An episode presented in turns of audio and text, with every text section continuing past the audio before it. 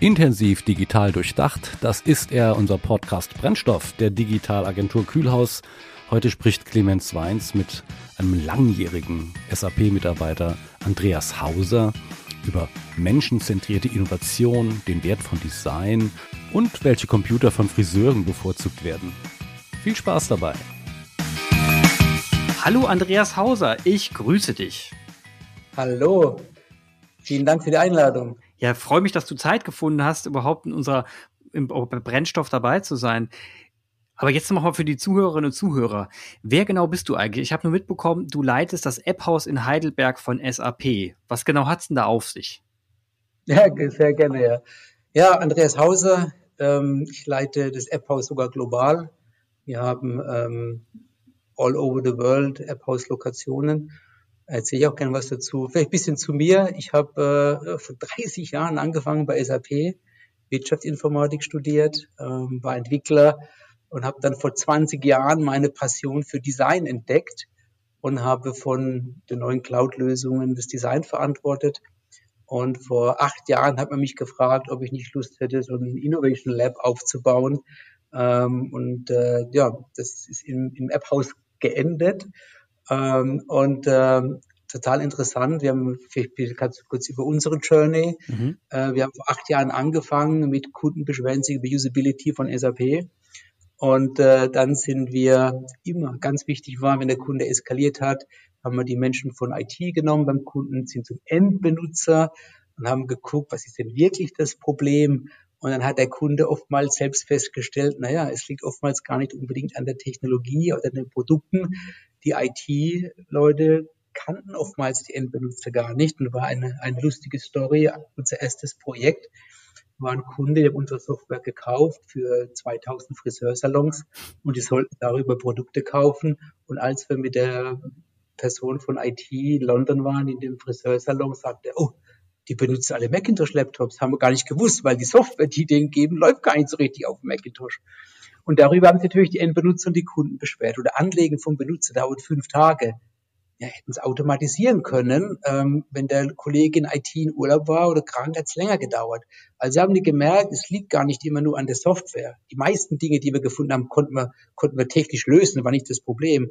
Aber was dann passiert ist, dann haben die, ähm, hat sich das Ganze umgedreht von eskalieren in, oh, so wie ihr den Menschen die Fragen stellt, also User Research macht, dann von zehn Leuten konsolidiert und Design macht, ja, Mockups erstellt. Wir haben die Fähigkeiten, die Skills gar nicht. Könnt ihr uns helfen? Mhm. Also dieses, diese Beschwerden hat sich umgedreht in Frage nach Hilfe und wir haben Service angeboten, Setup and UX Center of Excellence. Das heißt, wir haben unseren Kunden geholfen, dem Jobprofile geschickt von Designern, welche Leute müssen sie einstellen, die auch trainiert, ähm, weil, was wir auch festgestellt haben, mein SAP natürlich äh, selbst 300.000 Screens entwickelt, vielleicht in den letzten Jahren. Wir haben 18.000 Partner und wir haben 400.000 Kunden, die teilweise tausende Menschen in der IT-Organisation haben, die alle mit unserer Technologie Benutzeroberflächen bauen. Und wir haben in unseren Projekten festgestellt, dass 50 Prozent der Benutzeroberflächen gar keine von SAP entwickelte Benutzeroberflächen sind, oftmals vom Kunden selbst wird natürlich wahrgenommen als ein SAP-Usability-Problem. Und äh, das hat war meine Passion eigentlich gestärkt. Und meine Passion ist menschenzentrierte Innovation. Meine Vision ist auch menschenzentrierte Innovation in allen Kundenengagements. Und wenn man sich das vorstellt, SAP 100.000 Mitarbeiter, unsere Partner 18.000 oder mittlerweile sogar mehr und über 400.000 Kunden und in jedem Engagement mit den Menschen zu starten, ist natürlich der Bedarf an Design und Design-Mindset äh, enorm groß. Und deshalb bin ich auch so, so passioniert über das Thema. Und was wir im App-Haus machen, ist, wir machen Kundenprojekte, wir kreieren Kundenreferenzen. Ja, die Kunden sagen, wow, super, die Art und Weise zu arbeiten, menschenzentriert, ist klasse. Wir kommen zu einem Wert, einem Value schneller, ja, einem Geschäftswert und können es umsetzen. Die Leute die Menschen haben Innovation in ihren Händen. Darum geht's eigentlich, ja. Und wir haben äh, selbst, habe ich, äh, wir haben fünf App House Locations, die SAP verantwortet. Heidelberg, Berlin, New York, Palo Alto und Seoul, Korea. Und dann 13 Partner momentan all over the world von ähm, Australien über Kanada, äh, bis hin zu China, wo wir Partner mit über 4000 Mitarbeitern haben, die auch kundenzentrierte Innovationsprojekte durchführen, Innovation real werden lassen. Das klingt jetzt mal sehr interessant. Also wenn man die genau zuhört, hört mal raus. Ähm, es kommt auch von der, es wird getrieben von der IT, von, von den Business Needs der Kunden. Ihr habt eine Technologie, wurde in eine, wurde den Kunden herangetragen, es wurde implementiert und zum, wie, passiert, passiert ja heute noch ganz oft, der Nutzer wurde nicht ganz so in den Vordergrund gestellt. Ähm, und jetzt kommt man auf den Trichter, naja, auch du hast gerade das Wort so schön gesagt, Macintosh haben sie benutzt. Ja, da ist der Nutzer ja, der Enduser, der kommt ja von einer ganz anderen Seite. Also der kommt ja von Clicky Bunti, der kommt ja von Apps, der kommt von dem, es funktioniert auf dem Knopfdruck und ich verstehe alles. Und diese beiden Welten von, von, von Business Needs hinzubekommen, hinzukriegen in die, in die Welt des, der, der Apps und der Clicky Bunti Welt wie, welche Spannungen musstest du denn da überstehen, um diese beiden Welten überhaupt zusammenzubringen? Ich meine, das äh, nimmt ja eine unglaubliche, da musst du ja eine unglaubliche Expertise für einen Designer fordern in dem Moment. Ich glaube, die, die größte Herausforderung ist, die Arbeitsweise zu verändern und die Menschen in den Prozess zu integrieren.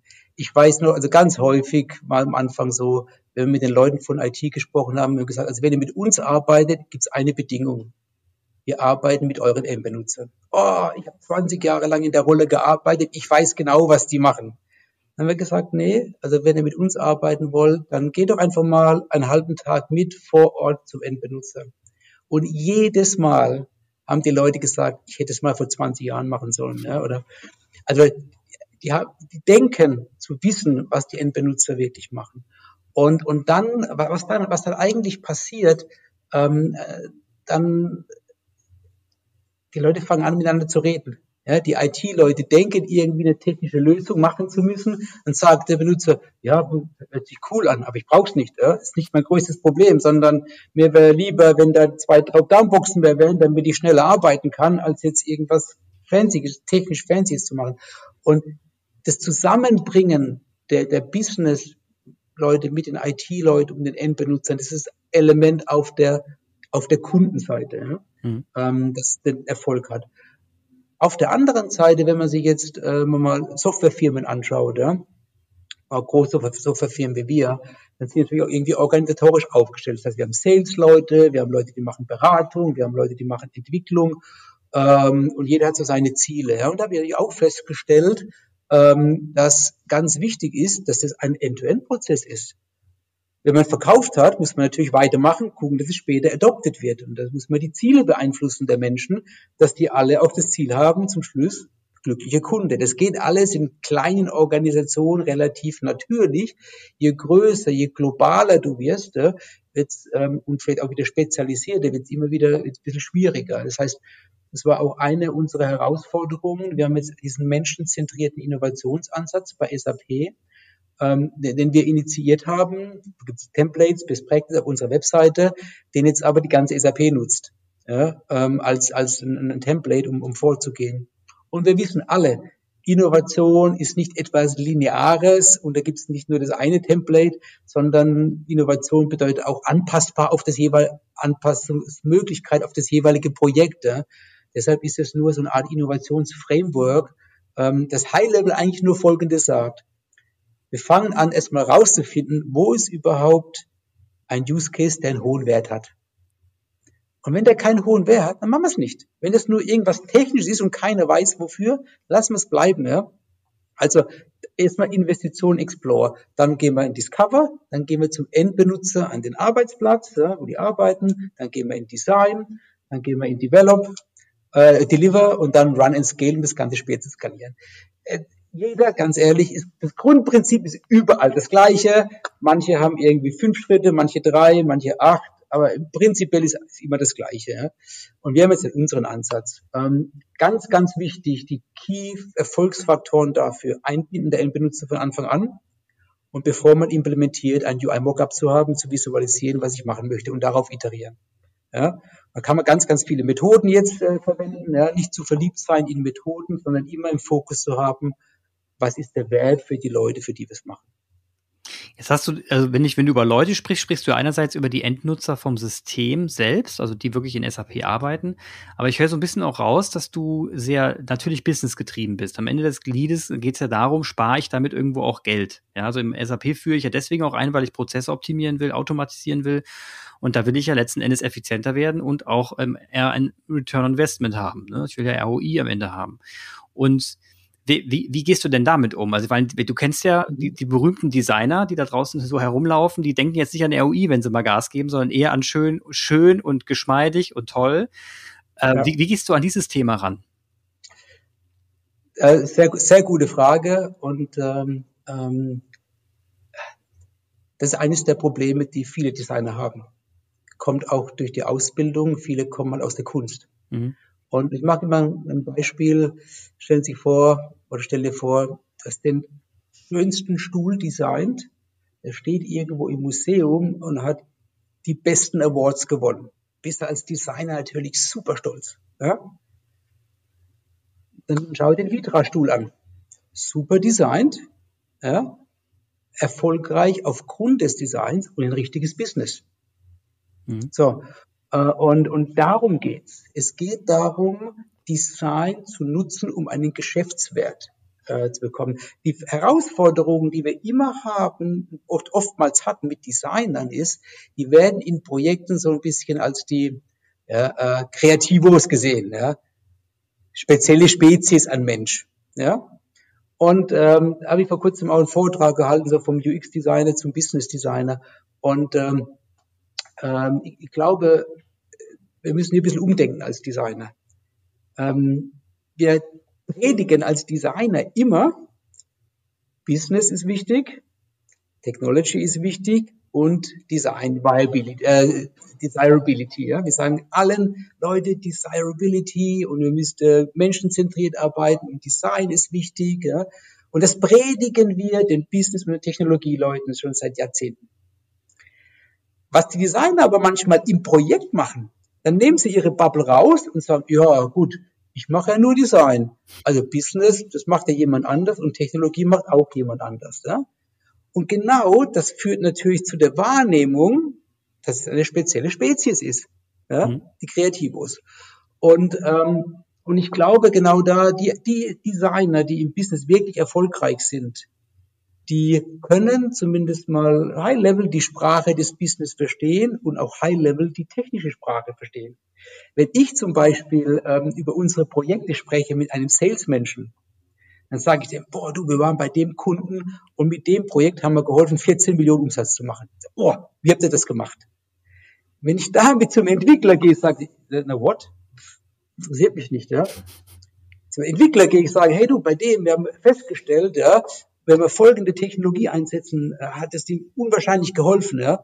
Ähm, und hier, wenn du an der Stelle noch eine Kleinigkeit änderst, ist der total happy und kann viel effizienter arbeiten. Das heißt, du musst deine Sprache anpassen. Das heißt, du musst jetzt kein Entwickler werden, du musst jetzt auch kein Business-Experte werden als Designer, aber ich bin völlig davon überzeugt, dass äh, Designer, die, die, die langfristig wirklich erfolgreich sind und auch strategische Projekte wirklich verantworten können, ein Verständnis haben sollten für Business und für Technologie. Von mir selbst kam einfach natürlich, ja, ich habe als Entwickler angefangen, ja, mal Java, C++ entwickelt, ähm, ging dann ins Produktmanagement und habe dann meine Passion für Design entdeckt, irgendwie Glück gehabt, ja. Ich habe so alle diese, das ist immer lustig, ich, ich weiß, was es ist, wenn dann ähm, in Gesprächen mit dem Entwickler, wir sagen immer, hier ist der Mockup, ja geht nicht. Nee, das geht technisch nicht.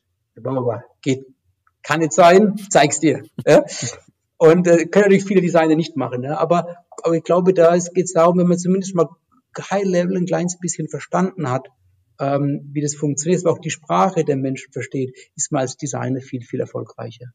Jetzt bist du ja äh, schon sehr tief gegangen. Also das ist ja wirklich so, wenn du jetzt überlegst, du musst die Mitarbeiter und die Kollegen in eine Richtung bringen, also enablen, in eine Richtung, dass sie überhaupt in der Lage sind, mit ihrem Skillset, also mit den Fähigkeiten, die sie besitzen, auf ein, ein Projekt gesetzt zu werden und dort auch entsprechend zu performen. Das hat ja eine Riesenauswirkung. Also wenn du Menschen so enablest, bist du als SAP natürlich auch in der Lage, entsprechenden Firmen auf einem ganz anderen Niveau und ganz anderen Level zu helfen und sehr effizient äh, mhm. an Ergebnisse zu kommen, um die Dinge voranzutreiben an der Nutzerschnittstelle.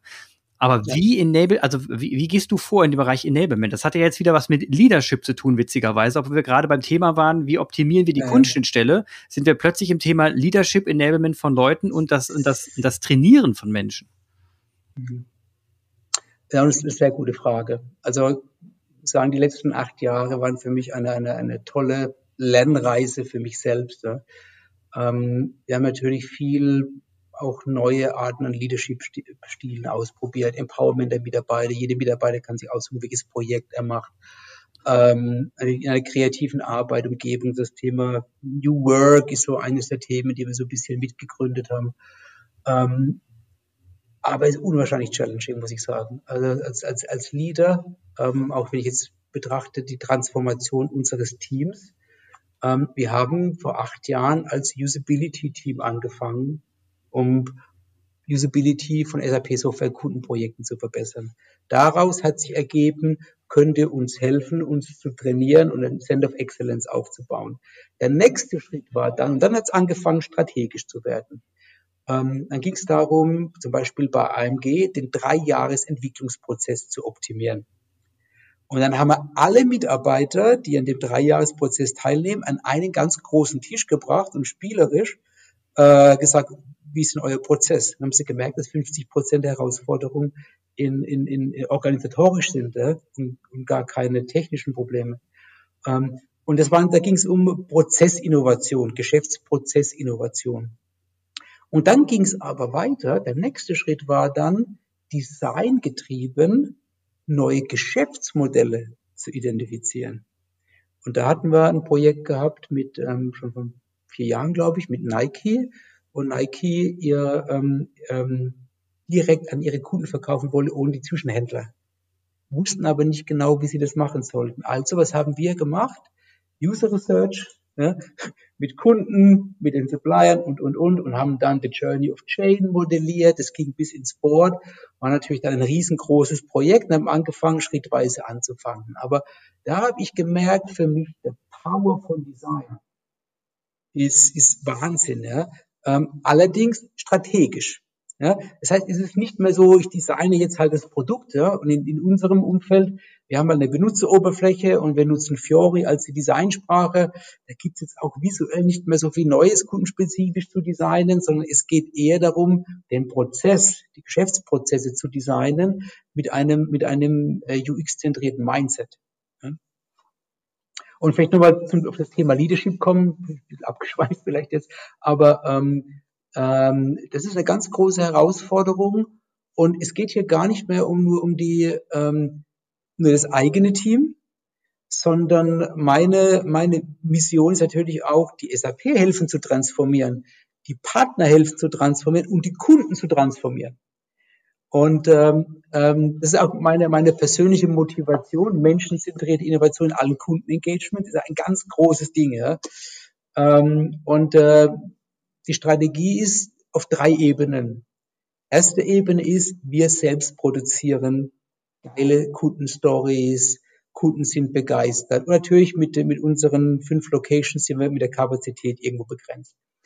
Aber wir haben, um das zu skalieren, ein Netzwerk an Partnern weltweit, die das Gleiche machen. Ja. Wir haben auch jetzt ähm, in SAP diesen menschenzentrierten Innovationsansatz. Den nutzen auch alle unsere Sales- und Consulting-Kollegen, auch nur mal 40.000 Leute. Ja.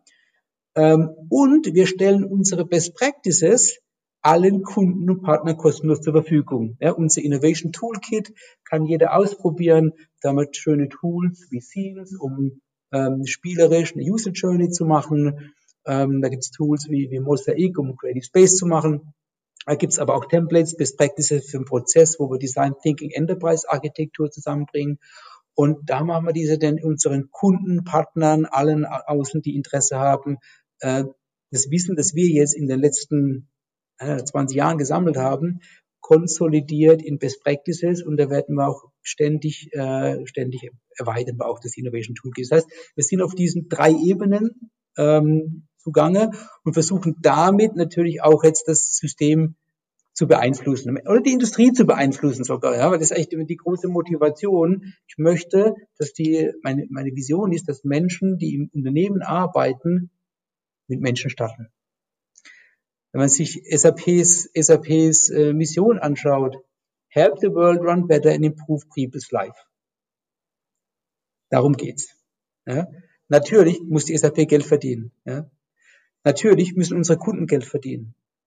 Aber wir machen mit unseren Lösungen, verbessern wir das Leben der Menschen und helfen auch, dass die Unternehmen besser laufen. Ja? Wir waren jetzt in, in Covid-19 ähm, natürlich ähm, viel involviert, natürlich auch in, in, ähm, in, in, in Aktivitäten, um, um die Geschäftsprozesse über mehrere Unternehmen zu optimieren, ähm, machen gerade diesen ähm, Vaccination Hub, um sicherzustellen, dass es auch alles richtig deployed wird. Und, und also wir sind schon als, als Firma ähm, sehr darauf bedacht, auch wirklich darauf zu fokussieren, dass wir einen Wert schöpfen für die Kunden. Es geht nicht nur um Effizienz, das denken immer viele. Im Endeffekt geht es darum, Dinge einfacher, besser zu machen und Dinge auch zu optimieren. Das Thema Empathie. Also wenn man jetzt mal, wenn man jetzt noch mal schaut, wir haben, wir haben Designer auf der einen Seite, wir haben die, sagen wir mal, die Business-Prozesse auf der anderen Seite. Wir müssen letzten Endes schon herausfinden, wenn Menschen in einem Unternehmen zusammenarbeiten, an Lösungen arbeiten und wirklich versuchen, das Beste herauszubekommen daraus und keiner Lust darauf hat, dass die Mitarbeiter frustriert sind, dass die Kollegen frustriert sind, dann geht es ja schlicht und ergreifend erstmal darum zu verstehen, was schmerzt den Kunden eigentlich gerade und was schmerzt den Kunden des Kunden gerade? Und können wir da irgendwie dazwischen helfen, um das Leben zu verbessern aller Beteiligten? Und diese Schmerzen muss man irgendwie mitkriegen. Da muss man ein, typ, ein bestimmter Typ Mensch sein, muss ja Antennen dafür haben, sonst rennt man durch die Welt und sagt, naja, deren Problem. Wie, wie geht ihr dieses Riesenthema Empathie an und wie schafft man es, die Leute so zu, auch bei SAP, so zu sensibilisieren, dass sie an der Kundenstelle sind und sagen, ey, lass mal erstmal reinhorchen und zuhören? Mhm. Also eine, sehr gute Frage. Also ähm, grundsätzlich, deshalb glaube ich auch, dass die Design-Disziplin da eine große Chance hat auch, Designer in der Regel viele sehr empathische Menschen sind. Ja? Speziell die Leute, die User Research machen, in der Regel sehr empathisch sind. Ähm, aber auch die Menschen, die sich mit Design Thinking beschäftigen, ja? in der Regel auch. Ähm, und deshalb die, die Art und Weise, wie wir das machen, ist eigentlich, wir bringen die Kunden, Leute auf der Kundenseite mit typischerweise einem Design Thinking Coach, ähm, Business Experten und Technologen in einen Raum oder entweder physisch oder virtuell. Und ganz ehrlich, ganz am Anfang, so ein bisschen fühlen sich Leute oftmals, das erste Mal ist, ein bisschen unwohl, ja, weil sie sowas in der Form in, noch nicht gemacht hatten. Ähm, aber dann fangen sie an, als Menschen miteinander zu reden. Ja. Und im Endeffekt geht es darum, dass wir uns so ein bisschen als, als Designer ähm, als diejenigen, die so die Moderatoren sind. Ja? Und die Menschen zusammenbringen. Ja? Und aber nicht nur am Anfang, sondern wirklich bis zum Ende. Ja? Ähm, bis es wirklich umgesetzt ist. Und ähm, also auf eine, eine iterative Art und Weise. Und äh, ich persönlich achte dann auch bei der Einstellung von den Leuten ganz stark auf dieses Thema. Ja? Ähm, also ich, nicht auf der Suche nach Me-Persönlichkeiten, die selbst geht, sondern eher Leute, die sich fokussieren auf We als Team, ähm, die sehr empathisch sind auch. Ähm, und äh, ich glaube, da kann man schon, kann man, kann man müssen schon drauf achten auf jeden Fall. Ähm, und ich habe mal, wir hatten mal im App-Haus einen Vortrag gehabt, ich glaube, der hieß Professor Roth, der hatte gemeint, dass nach dem sechsten Lebensjahr eigentlich schon klar ist, ob du ein empathischer Mensch bist oder nicht ja, und es auch nicht mehr ändern kannst oder schwierig ändern kannst. Ja. Das war ich, fand ich ganz interessant, weil ähm, es geht ja ganz oft um, um Transformation von Unternehmen. Ja. Wenn du Dinge, Arbeitsweisen veränderst, ähm, also eine ganz große ähm, Herausforderung. Was ich für mich festgestellt habe, ist, ähm, äh, wenn man wenn man Änderungen in Organisationen durchführen möchte, ist Leading by Example. Ja? Ähm, wir produzieren Kundenreferenzen, sagen, hey, hier es funktioniert. Ja? Ähm, wir helfen euch gern, macht's mal gemeinsam und auch eher und eher kollaborativ, geht auch wieder Richtung Leadership. Also ganz wichtig als Design Leader, also aus meiner Meinung, meiner Ansicht keine Chance, wenn du so dogmatisch bist und hierarchisch denkst und ich, ich bin der Design Leader und wir machen das alles genau in die Richtung, funktioniert aus meiner Sicht nicht, sondern du musst ein kollaborativer Leader sein, weil als Design Leader Du hast vielleicht die Menschen, die die Empathie haben und Design Skills, aber du hast nicht das Businesswissen und du hast nicht die technologische Wissen. Die dominieren meistens in den Firmen. Das heißt, du musst ein sehr guter Netzwerker sein, du musst gut vernetzt sein, du musst Strategie verstehen, ein bisschen, äh, musst auch ein bisschen Politik verstehen, wie du das Team schützen kannst und Design, den Wert von Design immer sichtbar machst. War auch ganz interessant vor, es gab letztes Jahr eine Untersuchung vom Fraunhofer Institut, zu ähm, Innovation Labs in Deutschland. Und da war AppHouse natürlich auch wieder dabei, eines der Flagship-Projekte und, und die Dame, die Research gemacht hat, hat gesagt, haben auch ein Quote von ihr, also das mal, damals waren es sieben Jahre, dass nach sieben Jahren ein Innovation Lab noch existiert, ist eigentlich eine Seltenheit. und ähm, glaube ich auch, ähm, weil sehr häufig, wenn so Innovation Labs aufgebaut werden, dann machen die coolen Space, ja, wird Geld investiert äh, und nach zwei Jahren wird immer drauf geguckt, wenigstens, okay, no, was ist passiert? Was kam raus? What's the value? Ja? Und äh, haben die meisten ein Problem. Dann haben die Methodik gemacht und können aber nicht gar beweisen, ähm, was jetzt wirklich der Wert war. Und es war für mich von Anfang an immer wichtig. Äh, wir konnten immer sagen, das Team hat mich teilweise dafür gehasst. Ja? Äh, Leute, okay, wie viel Lizenzrevenue haben wir supported? Ja? Ist der Kunde live? Ja? ähm, und äh, ähm, Kundenquotes einsammeln, Kunde auf die Bühne bringen, ja, die letzte Meile gehen. Und das war's. Und wir haben uns auch immer wieder angepasst. Ja. Also wir haben irgendwelche Kundenreferenzen produziert. Wir konnten sagen, wir haben supported für SAP-Ziele, ähm, haben auch geholfen, es wirklich umzusetzen haben natürlich nicht alles wir gemacht, ja, sondern wir haben natürlich immer mit anderen Organisationen zusammengearbeitet. Es ist nie nur Verdienst unseres Teams, ja, sondern es ist immer ein, ein Zusammenarbeiten von mehreren Teams. Und wir haben natürlich in den acht Jahren uns immer wieder verändert als Team. Das war auch nicht einfach. Das heißt, wir haben angefangen, vorhin schon ein bisschen erzählt, mit Usability ist scheiße und verbessert, mhm. dann Prozessinnovation, äh, dann Geschäftsmodellinnovation und dann Innovationskultur. Wir haben Services angeboten, um, um bei Daimler an so eine Art App-Haus auf ihrem Campus zu machen. Wir haben Leute in Design Thinking trainiert. Ja? Ähm, oder bei Rolls-Royce MTU, mal geholfen, Innovationsteam aufzubauen. Äh, also Innovationskultur. Das heißt, von, wir mussten uns immer wieder als Team anpassen. Ähm, und das war ehrlich gesagt gar nicht so einfach weil die Leute, die am Anfang kamen und von Anfang an dabei sind und als wirklich Designer eingestellt wurden, die sagen, hey, da waren wir doch jetzt irgendwie acht Jahre lang erfolgreich, warum sollen wir uns jetzt verändern? Ich sage, ja, wir müssen uns immer wieder anpassen an die neue Struktur, an die Ziele und aber immer eins im, im Blick. Was wir nie aus dem Blick verloren hatten, war menschenzentrierte Innovation. Und dann haben wir ein bisschen mehr auf dieses Produkt fokussiert oder auf dieses Produkt oder wie auch immer. Aber was im Core immer gleich geblieben ist, menschenzentrierte Innovation. Und wir haben uns immer zeigen können, was ist der Wert von dem, was wir tun. Ähm, und es ist als, als Leader auch eine große Herausforderung, ähm, im, im, im Team auch immer wieder die Leute zu motivieren. Ja? Dann klar, habe ich einen neuen Manager bekommen oder eine neue Managerin und dann äh, kommen natürlich wieder neue, neue Ideen, die gut sind, die super dieses Team auch weiterbringen. Ja? Aber dann kommt, ja, warum soll man das jetzt machen? Ja, war doch jetzt erfolgreich der Komfortzone. Ja? Und das Interessante ist, wir predigen es natürlich unseren Kunden. Ja, also ihr müsst innovativ sein und agil. Und wenn man sich dann die eigene Nase fasst, äh, tut es natürlich manchmal weh. Ja?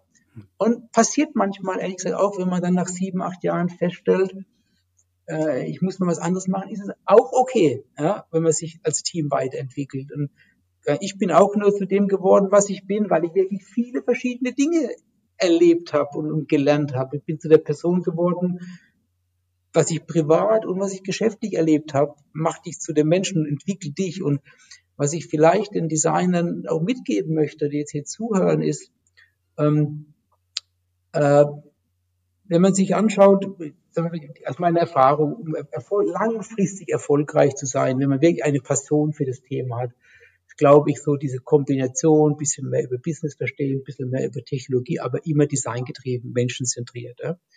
Das heißt, wenn man sich so einen längerfristigen Plan macht und sagt, okay, ich will mal verstehen, wie Business ist, vielleicht auch mal ein, zwei Jahre in dem Bereich arbeitet, um zu verstehen, wie das ist, ähm, oder vielleicht auch mal anfängt, mal einen Kurs zu machen, ein bisschen mehr über Technologie zu verstehen. Ne? Ist ja nicht, was man jetzt von heute auf morgen verändert, aber ich glaube, ich würde die Leute gerne ermuntern, ein bisschen breiter zu denken. Ähm, und man sieht mittlerweile viele Design-Leader wurden zu CEOs von Companies. Ja?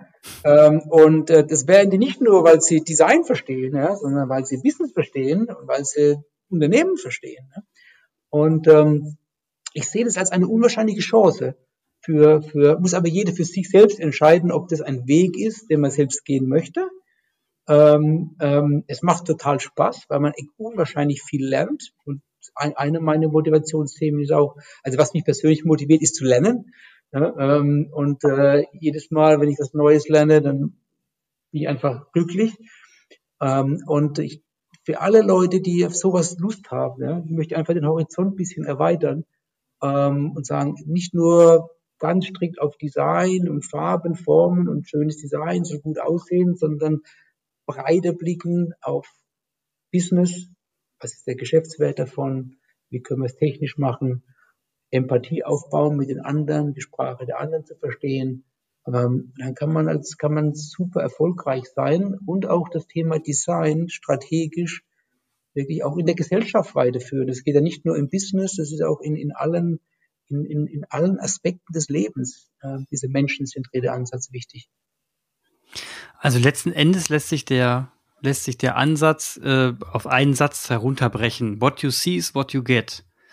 Wenn man nämlich, wenn man dieses Versprechen einhält und man sieht quasi schon an der Eingangstür, was einem auf einem dazukommt, und man sieht quasi schon am Design oder an der Optik, was auf einen zukommt, und man hält das Versprechen hinten raus, dann, dann äh, hat man es, glaube ich, geschafft. Ich meine, das ist die Krönung der, der, der, der Nutzerschnittstelle, der Nutzererfahrung. Und das hört sich so ein bisschen so an. Also auch wenn, wenn Designers zu, zu CEOs werden, dann, dann müssen sie einen höchst, höchsten Qualitätsanspruch haben und eine unglaubliche Disziplin hinten raus, das dann auch wirklich umzusetzen bis zum letzten Mitarbeiter. Ähm, ist nicht einfach, klingt total, klingt total äh, komplex und extrem spannend. Mhm. Jetzt ist meine letzte Frage noch, wie entwickelt sich denn das App-Haus weiter? Wie entwickelt sich das weiter, was du quasi mhm. vor acht Jahren ins Leben gerufen hast? Wo soll die Reise jetzt mal in die nächsten zehn Jahre gesehen hingehen? Mhm. Ja, sehr, sehr gute Frage. Ich meine, wir sind ähm, immer noch am Anfang aus meiner Sicht. Ähm, wir möchten natürlich noch mehr skalieren, ähm, noch mehr Partner und auch mehr Leute innerhalb der SAP und bei unseren Kunden begeistern, für diesen menschenzentrierten Ansatz und es, es, die Arbeit reicht bis zu meiner Rente äh, und darüber hinaus. Ähm, und ähm, aber auch wirklich einen Beitrag, einen Beitrag leisten in diese ganzen äh, Community, ähm, um wirklich voneinander auch ähm, zu lernen. Wir haben ähm, vor einigen Jahren eine Community ins Leben gerufen, Design at Business. Ähm, ursprünglich von SAP gegründet, aber dann ähm, bewusst nicht eine SAP-spezifisches äh, Community gemacht, sondern mit Nestle und Philips gemeinsam.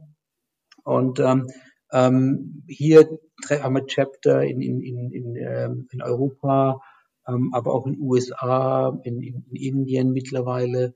Es ist wirklich ein, Netzwerk an, an einer Community mit Menschen, die Design in Business bringen wollen, die voneinander lernen, wo es nicht darum geht, jetzt irgendwie Software zu verkaufen, sondern sich auszutauschen ähm, und, und ich sehe das auch als ein, ein, ein sehr schönes Vehikel, um auch mal mit anderen Leuten aus anderen Unternehmen sich auszutauschen, voneinander zu lernen.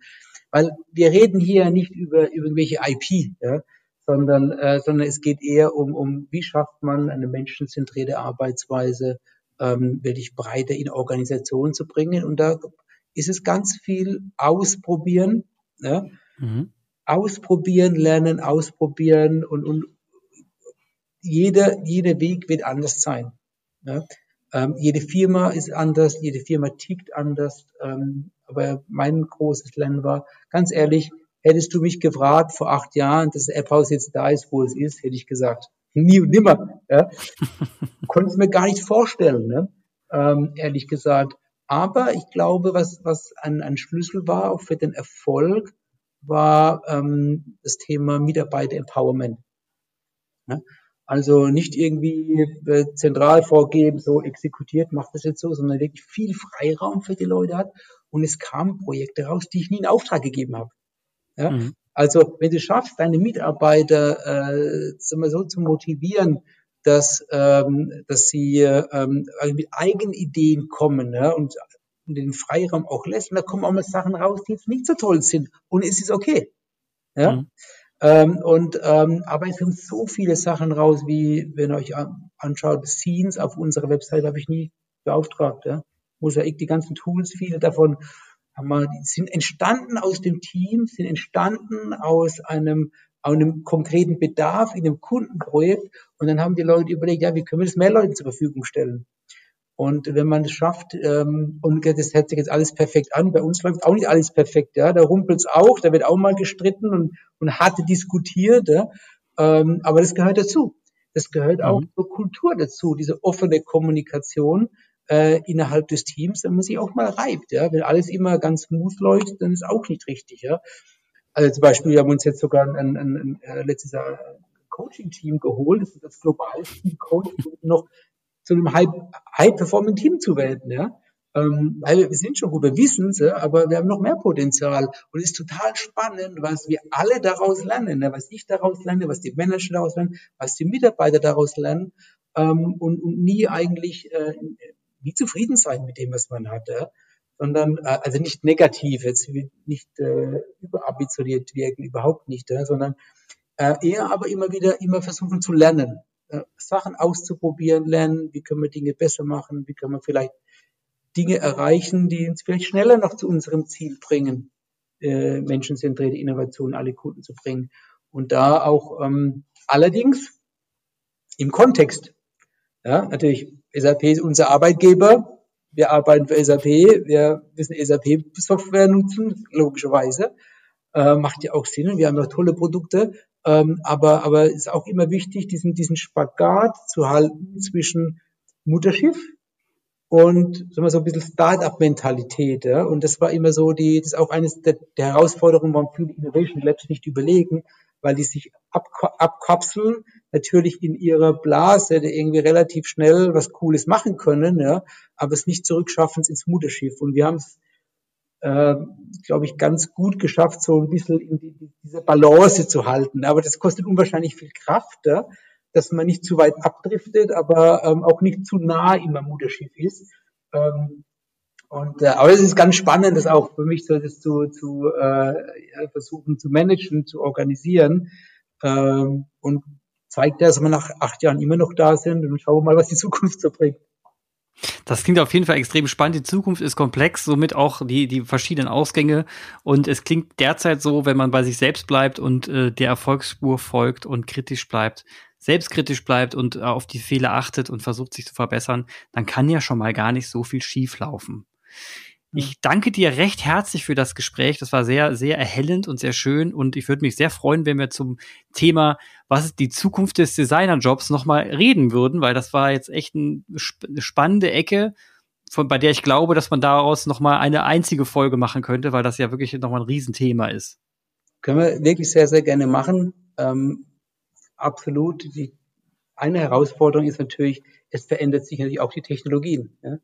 Mhm. Also es ist nicht mehr irgendwie, ich habe hier ein Screen, ja, sondern jetzt kommt Artificial Intelligence, AR, VR, Sprache, Gesture ähm, und, und ähm, man muss als Designer auch offen sein, neue Arten von Interaktion auszuprobieren. Und ich sage immer noch, die beste User Experience, wenn du gar keine hast. Ja, ich meine, schön, dass du ein UI hast, wo du zwei Knöpfe klickst, um was zu machen, aber kann ich das gerne optimieren. Ne? Ähm, und im Endeffekt geht es darum, dass die Menschen effizient und gut arbeiten und zufrieden sind mit dem, was mhm. sie unterstützt dabei. In welcher Form bleibt der Kreativität auch des Designes überlassen. Ne? Aber von daher ist sehr gerne, können wir gerne nochmal drüber sprechen. Ist ein sehr spannendes Thema. Ja, sehr gerne. Ich danke dir, dass du dabei warst bei Brennstoff und dann bis zum nächsten Mal. Bis zum nächsten Mal. Ciao. Und vielen Dank an Andreas Hauser und unseren Clemens. Werft noch einen Blick in die Shownotes und wir freuen uns auf ein nächstes Mal wenn es wieder heißt Brennstoff, der Podcast der Digitalagentur Kühlhaus. Auf Wiederhören!